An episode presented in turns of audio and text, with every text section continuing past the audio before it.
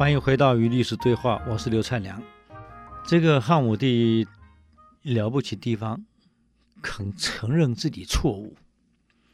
一个国家最高领导人愿意承认自己错，而且下诏罪己，不太容易。他不是做表面工作啊。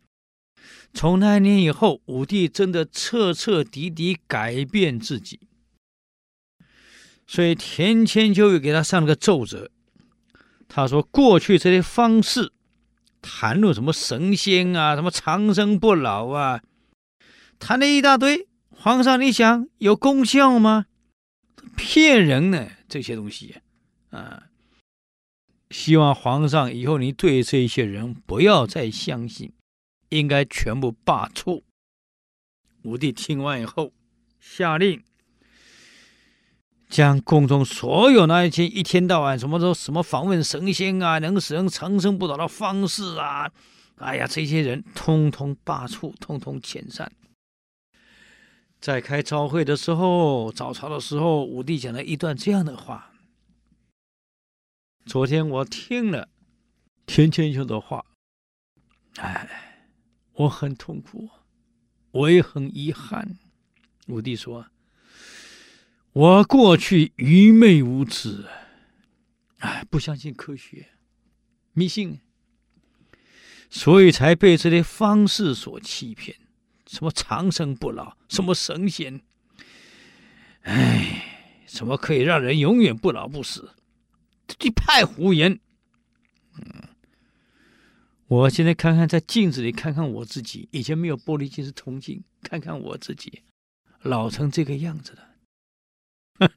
什么长生不老？我儿子也走了，都是一派胡言。各位列位。一个人要健康，我的一语讲的对呀，只要节制饮食，服用合理的补药，啊，适当的运动，减少心理压力，自然就健康。我的一语跟我讲的是对的，啊，从此我不会再相信这一些方士的胡言，所以下令全部解散，遣散，没有杀，遣散了，啊。过几天，我看我们都听过桑弘羊又给皇上这样进言了。他专门搞经济的。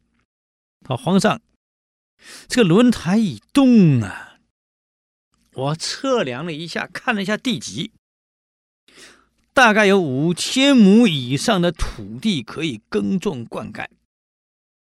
皇上可以派屯田将士过去，啊，设三个营区。”就在那儿屯田，大量开垦，再修一道障碍的城，把城墙连起来，一直到西边，这样还可以威慑西域各国。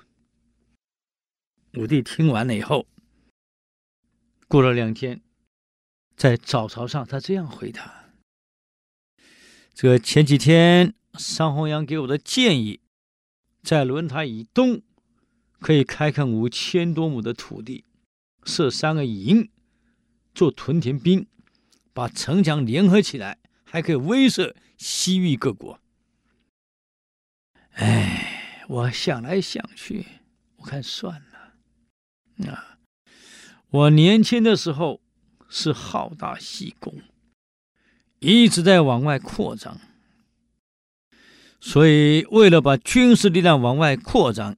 我不得不加重人民的税，把人头税从文帝时代，哎，四十钱加到七十钱，哎，加重人民的负担啊！现在桑弘羊要我去轮台以东的地区，再征兵去屯田，再盖城，威慑西方。我想算了。哎，从京师到轮台有几千里路啊！你想想看，我还得征老百姓，还得征兵过去开垦。我过去曾开垦过比较近的，啊，就在车师国附近的土地，也不过才一千余里，来回的往返老百姓渴死、饿死、病死的好几千人，这次更远了。我估计饿死、病死的会更多。我看算了，这个事情我不能再这样做了。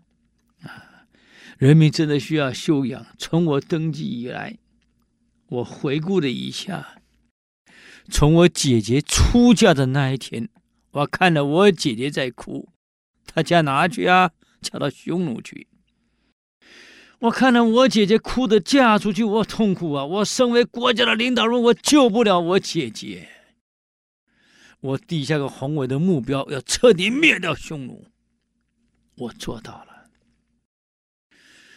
可是国家因为这样，经济毁了，战争毁了多少家庭，毁了多少人。现在普天之下，匈奴外患也解决了，西域诸国也臣服了，人民需要休养，经济需要发展。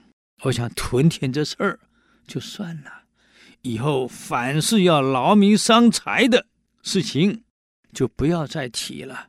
未来几年都给人民休息啊！还有所有的税，我以前增加的税减回来。恢复到文帝时候的税，我想人民真的需要休息。我老了，我也需要休息。我们想一想，一个皇帝耶，武帝耶，到老了还在想到国家，想到人民啊，不是想到自己的好大喜功，那是年轻时候啊。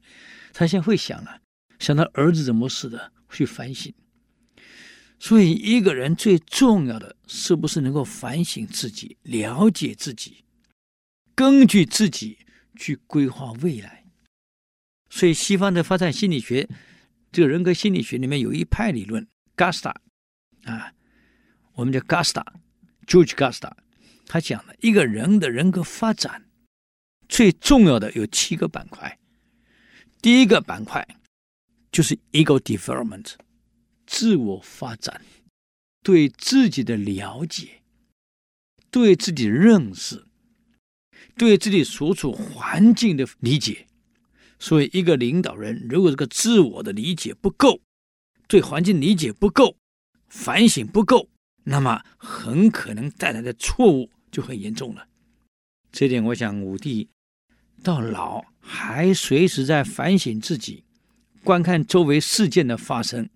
这难怪是一代明君啊，不容易啊，啊，不容易。